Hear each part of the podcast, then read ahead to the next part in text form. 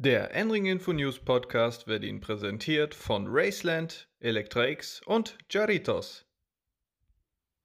Das erste Rennwochenende der GT World Challenge Europe und der GT4 European Series in Imola liegt hinter uns. Wir blicken darauf zurück und liefern ein paar Analysen hier in der neuen Ausgabe des Enring Info News Podcasts.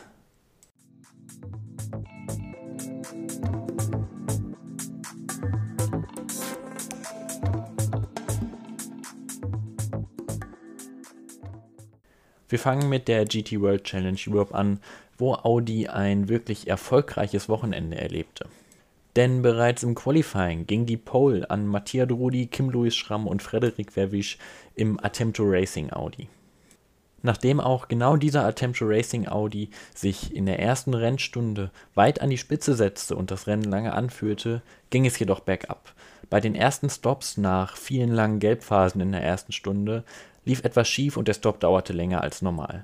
Danach wurde das Rennen nicht wirklich besser für die Attempto Racing Crew und am Ende schied man sogar aus. Nach den ersten Boxenstops kam es schnell zu einer Ferrari-Doppelspitze, genauer in der Form von AF Corse und SMP Racing. Den wohl beeindruckendsten Stint des gesamten Rennens lieferte aber Kelvin van der Linde im 31er WRT Audi.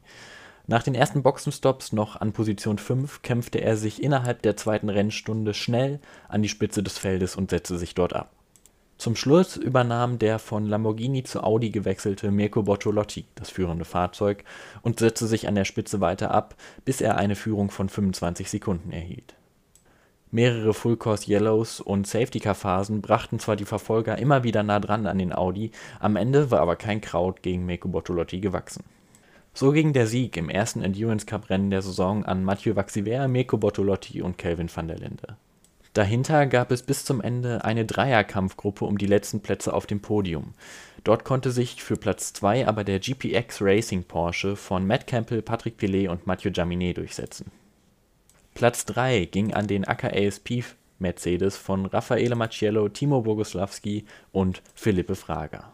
Auch den Silver Cup und den Pro-Am Cup wollen wir natürlich nicht vergessen, denn im Silver Cup ging der Sieg an einen Lamborghini, genauer an den von Babel Motorsport, gefahren von Patrick Kujala, Alex McDowell und Frederik Schandorf. Damit setzten die sich an den am Ende nur vierten Lexus RCF von Tech One Racing durch, der das ganze Rennen über stark in der Spitze mitfuhr, durch eine Durchfahrtsstrafe jedoch weit zurückfiel. Der Pro-Am Cup-Sieg ging an den Garage 59 Aston Martin von Chris Goodwin, Alexander West und Jonathan Adam. Auch ein Fahrzeug im AM Cup war dabei. Dadurch, dass es aber das einzige Fahrzeug war, musste man nur ins Ziel kommen, um dort den Sieg zu erlangen.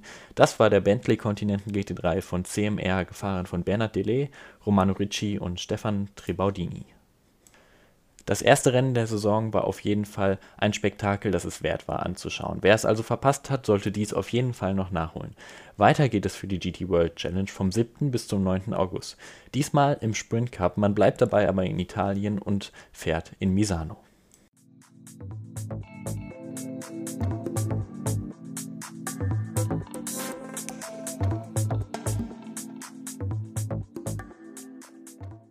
Wie bereits erwähnt, fuhr auch die GT4 European Series am Wochenende in Imola und dort gingen beide Rennen an das Air Envision STS-Team mit den Fahrern Gabriele Piana und Bas Schauten. Beide Male gewannen sie das Rennen in überzeugender Manier mit mehreren Sekunden Vorsprung.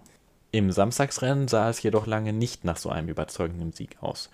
Dort setzte sich am Anfang Polesetter Cembülük Basi im Borosan Automotive BMW an der Spitze ab. Dahinter folgte dann Bas Schauten im Air Envision STS BMW. Durch einen Fehler beim Boxenstopp von Borusan Automotive gelang es dann dem Air Vision STS TNW mit nun Gabriele Piana am Steuer, sich an die Spitze zu setzen. Diese Führung konnte er bis zum Ende verwalten und gewann mit 23 Sekunden Vorsprung. Zweiter wurde der AGS Events Aston Martin GT4 von Theo Noé und Valentin Hasse-Claude. Dritter kamen dann der BMW M4 von Borusan Automotive von Cembulik Balsi und Jakisch Gedig ins Ziel. Das sehr viel hektischere Sonntagsrennen wurde wieder von Bas Schauten und Gabriele Piana dominiert. Dahinter kam der in der Serie komplett neue Toyota GR Supra GT4 von Gail Castelli und Stefan Lemeret ins Ziel. Platz 3 ging dabei an den Allied Racing Porsche von Jan Kasperlik und Bastian Buß. Auch für die GT4 European Series geht es vom 7. bis zum 9. August in Misano weiter. Dann hoffentlich mit schon etwas mehr als nur 17 Startern.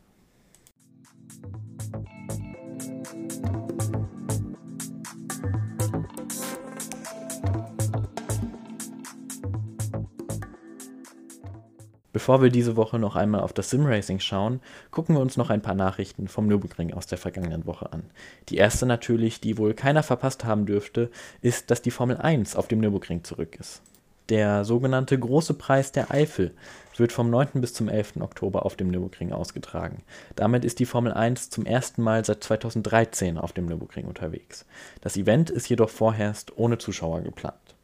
Die zweite gute Nachricht, auch das 24-Stunden-Rennen in diesem Jahr wird auf jeden Fall stattfinden. Auch hier ist natürlich vorerst ohne Zuschauer geplant, der am alten Termin Ende September wird aber festgehalten.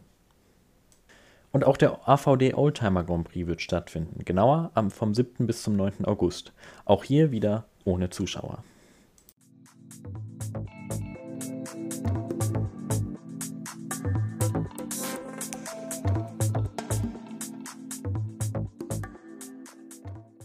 Am vergangenen Wochenende nahm das von uns unterstützte Simracing-Team, Team MSB bei Enring Info, an den sechs Stunden von Spa vom Simracing Hub International teil. In der Simulation Assetto Corsa Competizione nahm man mit einem Ferrari 488 GT3 teil. Am Steuer wechselten sich dabei Stian Verherstreten, Lars Nienberg und Nico Krämer ab vor allem in der Startphase lief es gut und Stian Verherstreten konnte sich schnell in den ersten zwei Stunden von Startplatz 12 auf Position 5 vorarbeiten.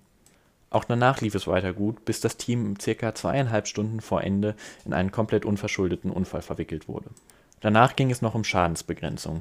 In der letzten halben Stunde lieferte sich Lars Nienberg einen harten Fight mit einem anderen Konkurrenten um die Top 10.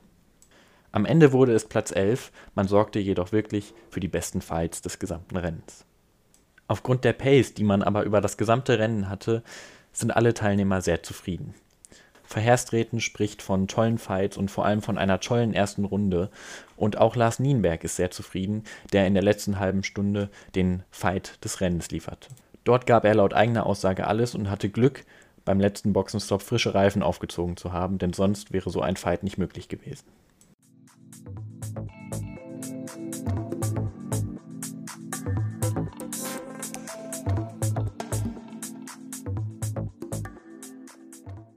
Für diese Woche war es das erstmal mit GT World Challenge Europe, GT4 European Series, dem Sim Racing und anderen News. Es steht uns aber ein sehr, sehr ereignisreiches Motorsportwochenende bevor. Und zwar werden sowohl GT Masters als auch TCR Germany auf dem Lausitzring unterwegs sein. Außerdem findet am Samstag der vierte NLS-Lauf statt und die DTM fährt ins Spa. Schaltet also unbedingt nächste Woche wieder ein, denn dort werden wir dann alles übers vergangene Wochenende besprechen. In diesem Sinne, bleibt gesund, bis nächste Woche, euer Max Rennfort.